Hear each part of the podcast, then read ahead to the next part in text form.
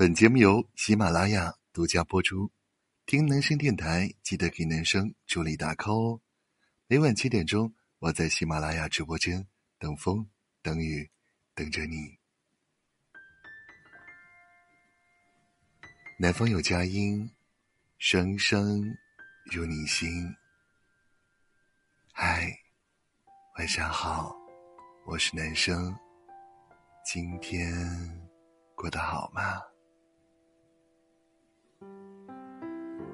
今天的故事来自于我们的听友白夜。在白夜五岁的时候，母亲就去世了，他是父亲一手带大的。白夜有个外号叫“包仔”，因为他的父亲卖了一辈子的包子。从小，白夜就觉得父亲小气，他的一双帆布鞋反复开胶，还得自己粘起来。小学六年级。白夜写了一篇作文，叫《我的父亲》。我的父亲很小气，他的背心破了十几个洞，还舍不得扔掉。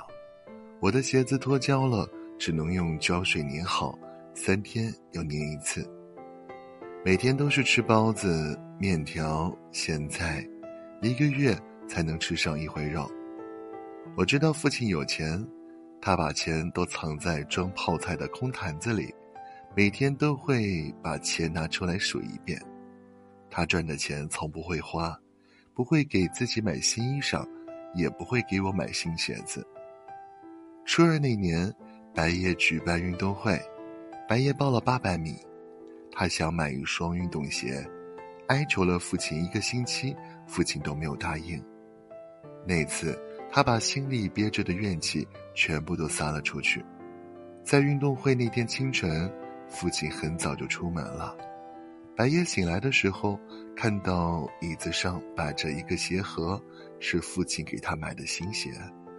那场运动会，他跑了第一名。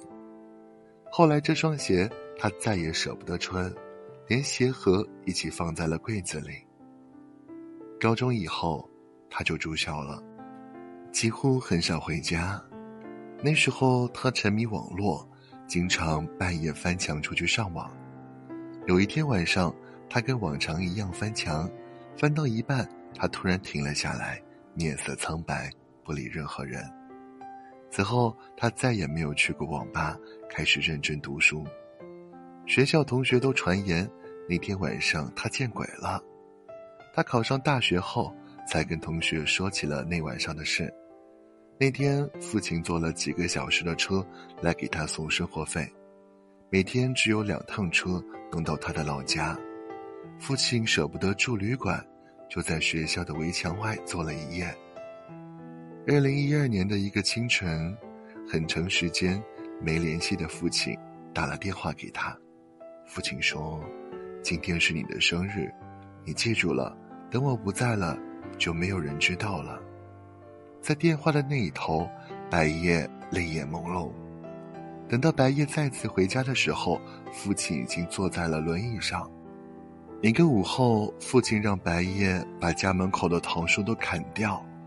他问父亲为什么，父亲回答：“容易想起你爷爷。”多年后，当白夜再次打开那双摆放在柜子里的球鞋，才发现了已经褪色的文字：“加油，儿子。”很多时候，我们都觉得自己跟父母疏远了，只是因为我们的脚走得太快了，而父母还站在原地。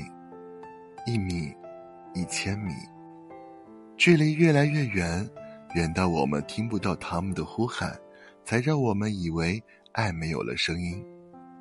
他们会去想，怎样才能把怀揣着的爱不那么笨拙的给到你。